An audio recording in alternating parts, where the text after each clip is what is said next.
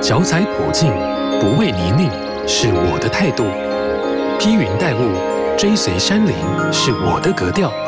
听心跳与山对话，时而沉稳，时而神秘，时而魔幻。我的风格叫做山。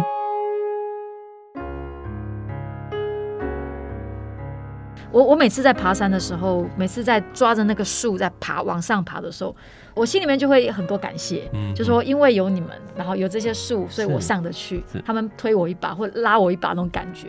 就我我比较不是用呃挑战或者是征服的概念，我比较像是去看。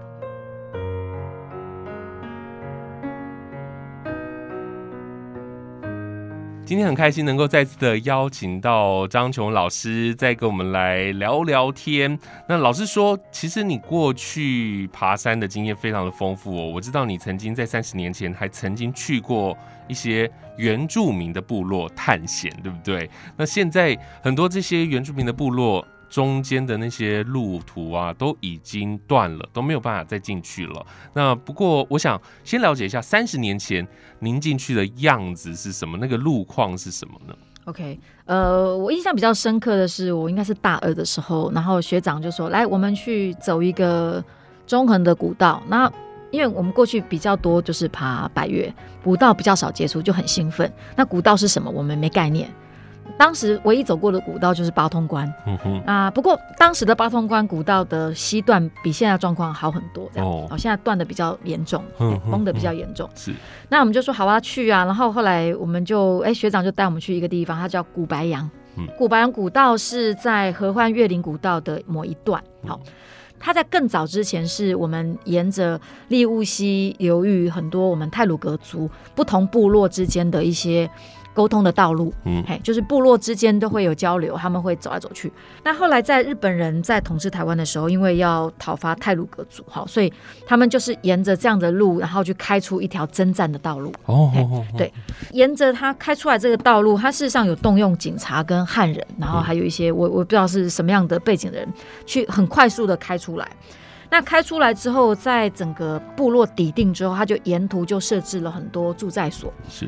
驻在所就是现在我们就派出所的概念，好、oh, oh, oh, oh.，那也就是说沿途都会有日本的警察，嗯，就是就近监管，好，那当然有一些比较大的部落、比较小的部落，沿途可能会有一些日本人的一些机构在在现场。大二的时候去的时候，然后学长就说要去个古白杨，其实我也没有很认真的看资料，只知道哦，沿着利物溪，高度大概一千三到一千六之间，其实是一个我们所谓的终极山的高度，也就是说。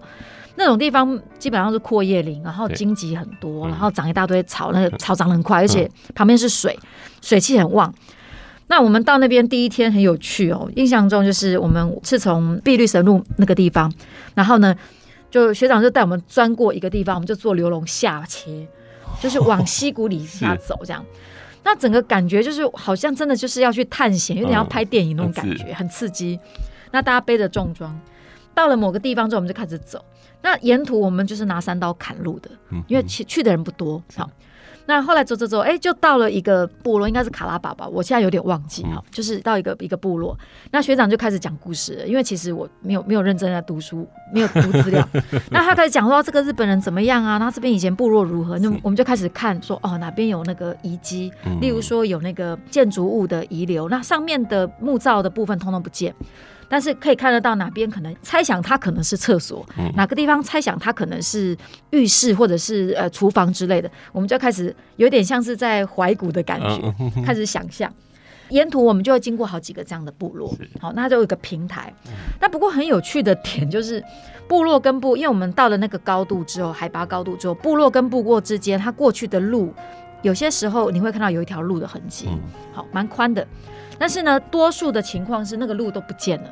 那不见不是它瘫掉，不见是因为你看不到它。为什么看不到呢？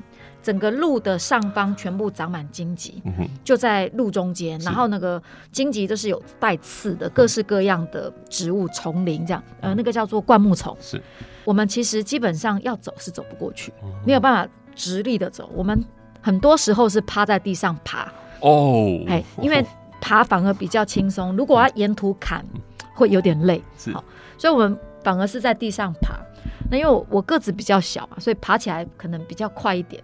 但是那种比较高大的学长或学姐，他们基本上就会一直卡住，所以还蛮有趣的。我觉得那个经验蛮有意思的。走这些山林的秘境的时候啊，也不会刻意的拿刀子啊去披荆斩棘的感觉，这样。呃，我们不会从头到尾劈啊，有些地方会稍微砍一下。嗯，我觉得这个过程其实。人进到大自然里面，我觉得人其实是蛮卑微的。你硬要砍它也是可以啦，但是你就会让自己很疲累。是，嘿，那反而我们用一些别的方法让自己度过，还比较比较轻松一点这样子。嘿，中间也会经过几个吊桥，就是古时候的吊桥。我我个人爬山，其实我最大的罩门不是过断崖，我最大的罩门是过桥。我很怕桥，是怕晃是不是？不是晃，就是我就很怕那个悬空站在一个地方，就是很怕。那但是我们必须过，因为它就是很深嘛，我们没有办法高绕，或者是就有些地方就过不了。是。那印象很深刻的是，我们到了某个桥。那印象很深刻的是，我们到了某个桥，什么卢翁桥之类的。那我就看着对岸，其实距离不远，但是就很恐怖。对我来讲很恐怖。学长姐就这样过去，我同学就这样过去，那我就卡在中间。为什么呢？因为它那个桥两岸各两个点。但是呢，其中一个点可能断掉了，所以是斜一边的，哦、是斜掉一边的。那钢索还在，吊桥上面是铺木板，木板上面苔藓就算了，有些是直接长草，嗯、所以我们就知道那些木头其实腐化，所以我们踩一下它就啪掉，就有点真的像拍电影，也很恐怖。好恐怖，对我来讲真的很恐怖，是就是噩梦。那后来学长就说：“你那个木头不要踩。”那我说：“那我要踩哪里？”他说：“踩铁索。”我就沿着铁索踩。嗯嗯所以每次过吊桥就是我走最慢，因为我真的非常怕，嗯、然后又不能像以前那种小时候就是用爬的好了，可完全没有办法，对对，很恐怖。是但是也是因为这样子的关系，我会感受到说哇，在古道里面有那种寻幽的感觉。嗯，那也是我自己在山舍里面爬山里面真的有那种探险的味道，因为一般来讲爬大山就是去看风景的，嗯、就是爽。嗯、但是在古道里面，我我觉得有那种。你在晚上做梦会梦到好像有古时候人来跟你讲故事那种感觉，嗯、我我不会形容这种感觉，就是寻幽的那种氛围在。在这个探险的过程当中，碰到这些东西，大部分就是硬着头皮闯过去了。是，嗯，我们上一次在可能前两年吧，前两年跟一一一呃一些学生哈，那是跟学生去登山，我们是去呃。萨克亚金那边的那个是在新竹那边的古道，嗯，然后其中过某一段古道的时候，因为我们看资料上面实际是 OK 的，可是我们过的那一天它有崩壁，就是有一个比较新的坍方地形，是，我们就要过。那因为原来看的资料里面，其实那一段是 OK 的，只是现场是不好过，那我们就必须在现场找路。重新找一条可以过的路。是。那我们最后是用高绕的方式绕到最山顶，然后再切过去跨过去这样。而且高绕的时候，因为那个是还在持续崩塌的状况，所以呢，他就是一直往下滑，好恐怖，蛮蛮酷的，就蛮恐怖的。因为中间休息蛮久没有登山，所以重新感受到那种一直往下滑的感觉，其实真的。蛮有意思哦，突然觉得好像回到以前在做受训的时候的经验。我现在想象就觉得好紧张啊！哎，真的当时会有一点紧张，而且我们还要顾前顾后，因为我们队友其实有些爬比较高，有些比较后面，我们要看着下面的人有没有 OK，我的石头有没有踢到他，然后呢，上面人会不会踢到我，就是我们会互相看。然后呢，我们还会跟呃前后讲说啊你。哎，你的脚要踩右边那一步，或者是你要上面有一块石头，你要拉一下。嗯、我们其实就是在过程中，其实就是这样一路互互助过去。是因为其实台湾真的有非常多的古道，老师说到了以前日本人到台湾的山林当中有建制有非常多的道，嗯、对他们有很多的功能嘛。是后期当然就是我们的原住民部落。是在您接触到这么多的这些古道的过程当中，你可以看到。被破坏的，然后应该也有很多建制非常完整的吧？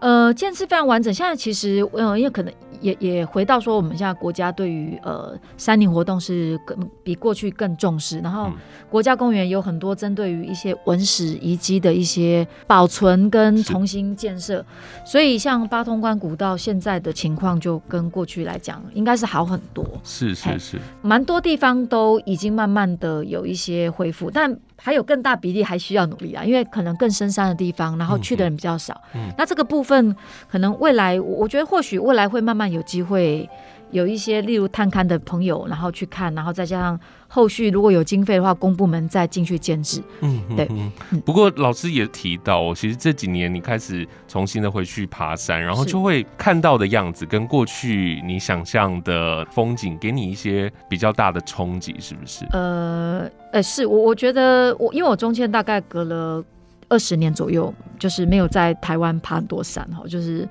所以重新大概在一九年开始爬山，应该算是二零二零年的时候，我应该是宣誓再回来爬山，是去清水大山。嗯、是。那中间就陆陆续续去走了一些路线哈，到山里面有一些很多的想法又冒出来，包括对于地景的改变的一些想法，然后对于一些登山环境改变的一些想法。第一眼最大的冲击是地景的改变，因为有一些过去来说，我们爬山就是哦，就是很美啊，然后很漂亮的地方。我们现在去不是不美了，而是发现说哇，过去经过了二三十年的登山活动的扩展，然后人数变多的情况之下，我们看到有些步道真的是。被过度的使用，嗯哼哼，好，然后整个步道已经从步道的样子变成水沟的样子，那看起来其实我我个人觉得有点触目惊心，嗯、我我觉得很心疼，嗯哼哼，就是我们的山就是被走出这样，但我也不能说那人就不要去，因为其实我也是很想要爬山的人，嗯。一直在想说有没有什么样的方式可以让我们的山林的那个地面上是它的那个水土流失的状况或步道的保存可以更好，我想。或许未来有不同领域的专家可以来看看怎么努力啊，因为我我真的看了觉得很伤心，就是啊，怎么好像特别是过去已经走过了某些条路，然后再一次的去探访的时候，你就会看到。它跟过去的样子已经不一样了，对，嗯、很很很很大的不同，那冲击蛮大的哈。然后这是一个部分，那另外一个部分是呃，登山里面的人也很不一样哈，嗯、就是嗯，过去可能会去爬山的，这不是登山协会的人，不然就是登山社的人。嗯、那现在有很多朋友，他可能没有参加团体，可是他喜欢登山，嗯，嗯然后有各种登山的一些组织，不一定是固定的组织，他可能自主队哈。是，那所以会遇到各式各样的朋友，有新手啦，有。一些老手，那也会看到很多元的变化。例如说，我现在也在山上遇到一些野跑的朋友，嗯、他们会说：“哦，我们什么几天之内跑完、走完马博横断？因为我们马博横断是要花一个礼拜慢慢走，嗯、他们可能四天、三天就走完了。是那我们就会很有趣啦。我们的对话蛮好玩的，就是我们就会很怀疑说：那你们到底为什么要去爬山？嗯、那么美的地方，你四天就走完，我们是要慢慢晃啊？你们到底在干嘛？这样子啊，一直赶路是什么意思？这样哈？”那他们也会觉得说，你们这样慢慢爬到底在干嘛？就是我们取向不同。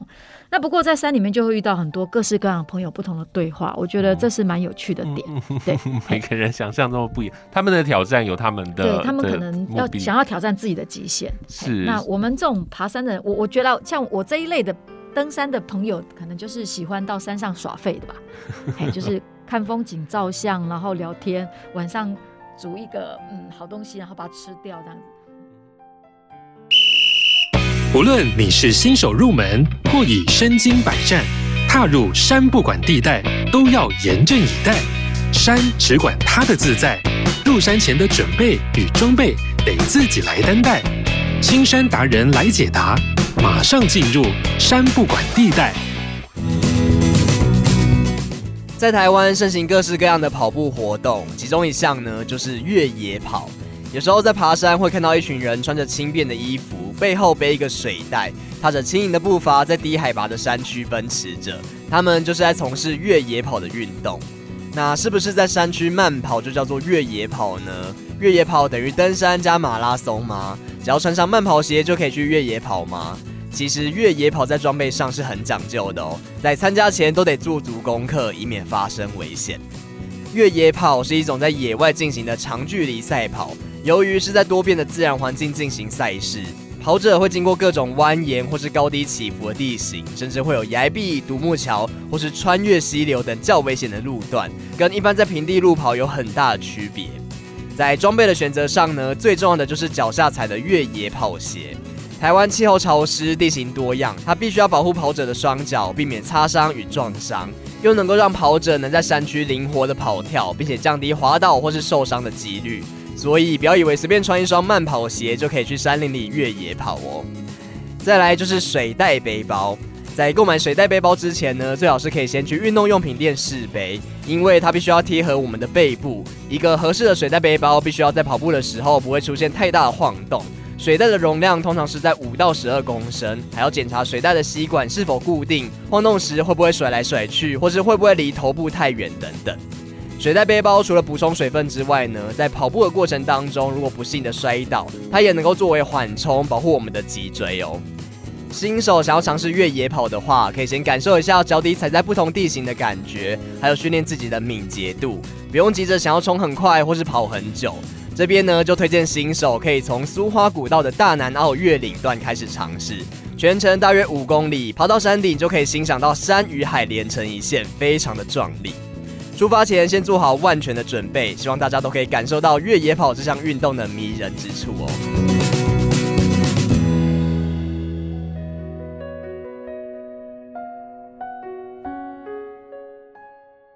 干嘛？就是我们取向不同。那不过在山里面就会遇到很多各式各样的朋友，不同的对话，我觉得这是蛮有趣的点。对，每个人想象中不一样，他们的挑战有他们的，对他们可能要想要挑战自己的极限。是，那我们这种爬山的人，我我觉得像我这一类的登山的朋友，可能就是喜欢到山上耍废的吧，哎，就是看风景、照相，然后聊天，晚上。煮一个嗯好东西，然后把它吃掉，这样子。嗯哼，蛮多人去爬山，就是感受山林的那种感受啦，对不对？对。对，那老师刚刚也特别提到说，你在国外。几年了，那所以在国外也爬山吗？呃，在国外，我当时是去到英国哈，然后到英国那时候开始去的时候不太习惯，嗯，因为在台湾，我不管是住在台北的时候，或者是我在花莲的时候，反正一抬头一定看得到山，那种看到山这件事叫做安全感，嗯哼，好，嗯，就是很习惯有看到山的那种山容，但是英国它多数地形是丘陵缓丘，是，所以就觉得怎么空空的，就常常觉得是空空的。有一次是我们就是旅行，我们是开车就旅行到 Snowdonia，这是英国的一个国家公园，是在威尔斯。我们突然觉得有回家的感觉，因为它的山有形状，就不是平的。嗯。那自从那一次去了那个国家公园之后，我们就大概每隔几个月都要去一趟。嗯。那就是去爬山。那那边的山其实不高，嗯，不会超过两千。哦。可是它的山的形状真的有。台湾那个大山的感觉，然后而且它可能纬度也比较高，所以它那个地方除了海拔比较地方有森林之外，它比较高海拔的点其实真的不高，才一两千而已。它就是一个比较有点像台湾的草坡，我们说草坡地形这样，草坡的景观。嘿，比较有趣的是，它那边真的就是健行啊，就是我们可能还要爬一下绳子，他们没有，就是健行，就是一条路很大条路，就是放大版的擎天岗。一片小蛋糕就对了。对对对，然后那不过走起来也蛮有趣的，因为嗯，看起来很像，但是走起来就是你仔细看它的地形变化也是有一些，例如说它的石头啦，或者它的植批跟台湾是不一样的。我因为我自己是地理系，我们就会观察那个地形的变化。有趣的点是我们去 Snowdonia 登顶了之后，我们可以坐小火车下山，就是它有坐火车上山的路，也有。健行上山上下山的路，是当地人爬山的状况多吗？嗯，应该是蛮多。他们有很多单位，而且他们有很多种践行的方式。嗯，呃，践行的方式有些是绕，因为他们公路很多，他们可能会绕着某一些公路，是他们呃很喜欢的践行路线。那有一条践行路线，我自己一直想规划要去的是那个英国叫做 Coast to Coast，那就是海岸对海岸，海岸到海岸的路线。那它基本上是从苏格兰跟英格兰的交界附近，以前古时候有一个长城，他们叫长城，就是哈德连长城，那是罗马人盖的。那现在只剩下遗迹了。大概沿着那个那个那个范围，那个纬度高度范围，它有一条践行的步道，是在英国非常非常有名的一个路线。嗯，我蛮想去的哈。然后除此之外，如果说我们以台湾来讲，我们所谓的登山，可能比较。想象中比较像登山的，应该在苏格兰。嗯哼，嘿，他们那边有 Highland，就是高地地区，那边就是更像是登山的样子哈。然后或者是甚至有一些冰河地形。嗯、那除此之外，就是在风区国家公园。哦，对，嘿，那多数来说，我自己去过的，在英国的一些比较，就是就是沿着牧场，沿着乡村的一些践行步道，是，对，感觉好像在那边对老师来讲应该是更加轻松爬山，对不对？嗯，对，因为它又因为我不太需要挑战，对，不太需要技术性啊，就是它不是那种有一些地形要过的。可是，在英国，他们的气候状况会不会变化比较那个部分就会是我们对我们 台湾去的朋友比较大条，因为它气候变化比较大。对，尤其是它一阵云过来，或者是下个雨，它温度马上可能降个五六度这样。对啊，对啊。所以关于那个呃气候的应变的部分，就就是我们特别要注意的点。嗯哼，对。那老师现在有没有还想要征服、想要挑战的山呢？哦，应该这样说，我我觉得对我来说，去山区，我我不太会用征服的概念啊，因为我我觉得，我我每次在爬山的时候，每次在抓着那个树在爬往上爬的时候，我心里面就会很多感谢，就说因为有你们，然后有这些树，所以我上得去，他们推我一把或拉我一把那种感觉，就我我比较不是用呃挑战或者是征服的概念。我比较像是去看朋友，拥抱大山，或许可以这样说。我我觉得我比较像是去看老朋友，就说啊，我又回来了。我觉得我是回去让山抱抱，嗯、我不是去抱他，我是去让他抱那种感觉。是。那我现在比较想去的地方，哦其实好多地方都想，我列了一个清单，然后跟我的朋友们讲说，你们什么时候要去哪边，就记得约我这样。嗯。呃，我自己很想去的一个地方，可能对很多比较有经验的山友来讲，觉得嗯，那个算什么哈？我我我一直很想去八通关古道。哦，就是我希望能够把八通关古道走完，因为这是我大学毕业前的梦想。因为以前那个地方就是柔肠寸断了，但是现在修修复的不错，所以我觉得我现在去应该会比过去更轻松。对，我一直很想去，因为一方面是它本身是古道，然后有一些历史的记忆在里头，然后另外我我想去看那个沿途的一些住宅所的一个地景的状况。